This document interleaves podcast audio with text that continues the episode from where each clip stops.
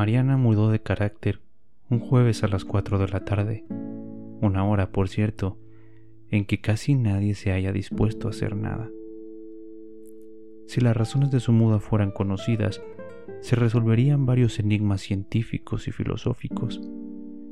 Quiero decir que el esfuerzo empeñado en conocer el maldito origen de su temperamento bastaría para encontrar el remedio a las leyes de la termodinámica. No existe manera de saber por qué su semblante pausado y sabio se transformó de pronto en un temperamento amargo como el té de alcachofa, un humor agresivo a juzgar por los puntapiés que me dan los tobillos cuando se encabrona y quiere morirse. Mudó de piel como lo haría una boa constrictor, y no por ello voy a cometer el desaguisado de llamarla la boa mariana, ni nada parecido, nada de la pinche víbora que me patea los tobillos, o la zorra que se arrastra como víbora. No voy a decir cosas así, aunque no dejo de pensar que se trata de una buena comparación, no demasiado sofisticada ni imaginativa, pero acertada. Las boas no son peligrosas si eres un ser humano, pero si tienes cierto parecido a los ratones o a los murciélagos, entonces lo más conveniente es mantenerse a la distancia. De todas formas, alguien te tachará de cobarde las boas aprovechan las noches para cazar y a lo largo del día duermen como ninfas silenciosas en las copas de los árboles. No podría asegurar que sean holgazanas porque no conozco sus costumbres, pero de que duermen a pierna suelta lo hacen. Mariana no parecía ser peligrosa y durante el día pasaba inadvertida. Su silencio no era ruidoso, como suele ser el silencio de algunas personas malvadas. Sus movimientos te hacían pensar que el tiempo bostezaba amodorrado a su lado. Por el contrario, en las noches despertaba, comía ratones y la presión de sus piernas podía astillarte los huesos más calcificados. Los ratones a los que aludo no eran pequeños animales, sino hombres que la acechaban aprovechándose de mi ebriedad y mi distracción. Entre estos roedores humanos había desde salameros, enanos y pusilánimes hasta una que otra buena persona.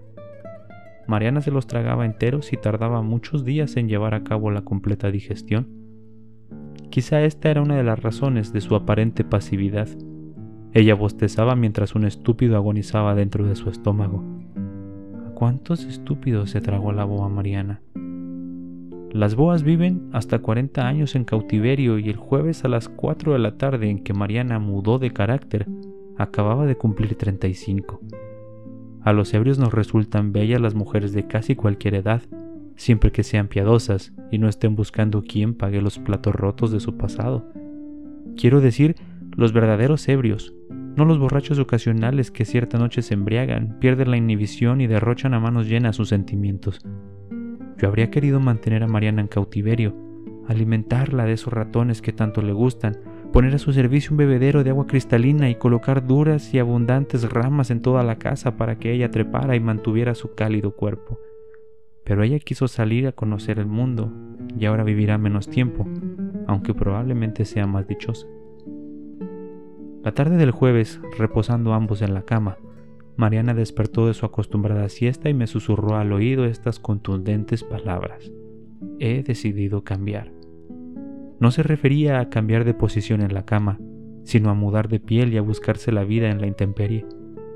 Durante mi larga vida la escasa felicidad que he llegado a disfrutar me ha encontrado siempre en posición horizontal, pero esta vez fue distinto, y aún tirado en la cama la noticia de que Mariana deseaba cambiar de piel me entristeció.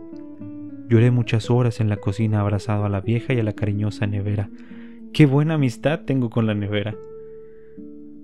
Alguna vez escuché en la barra de una cantina a un viejo de semblante cadavérico responder a la pregunta ¿por qué no has tenido hijos?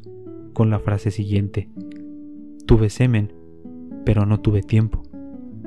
Es probable que la insistencia de Mariana por cambiar de piel hubiera tenido que ver con el asco que le producen los bebés.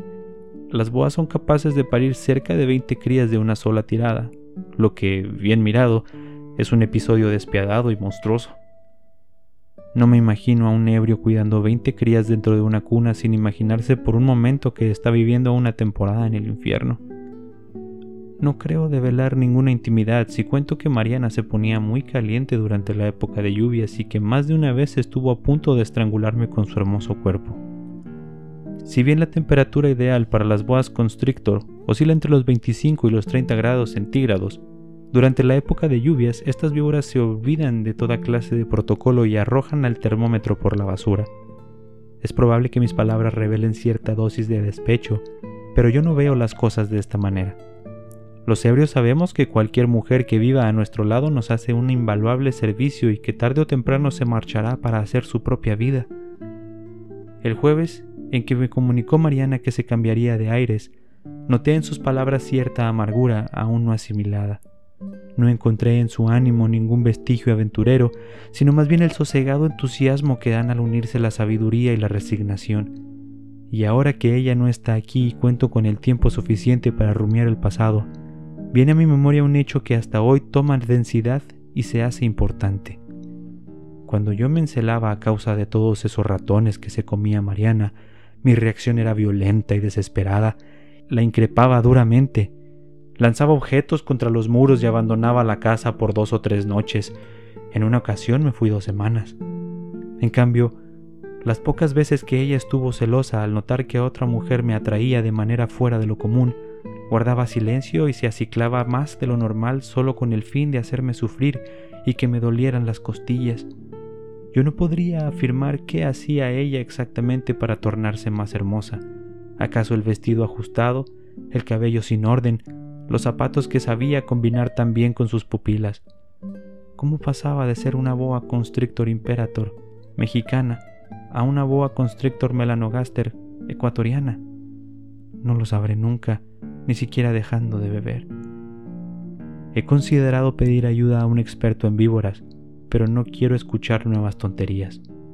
Me basta con las que me invento yo.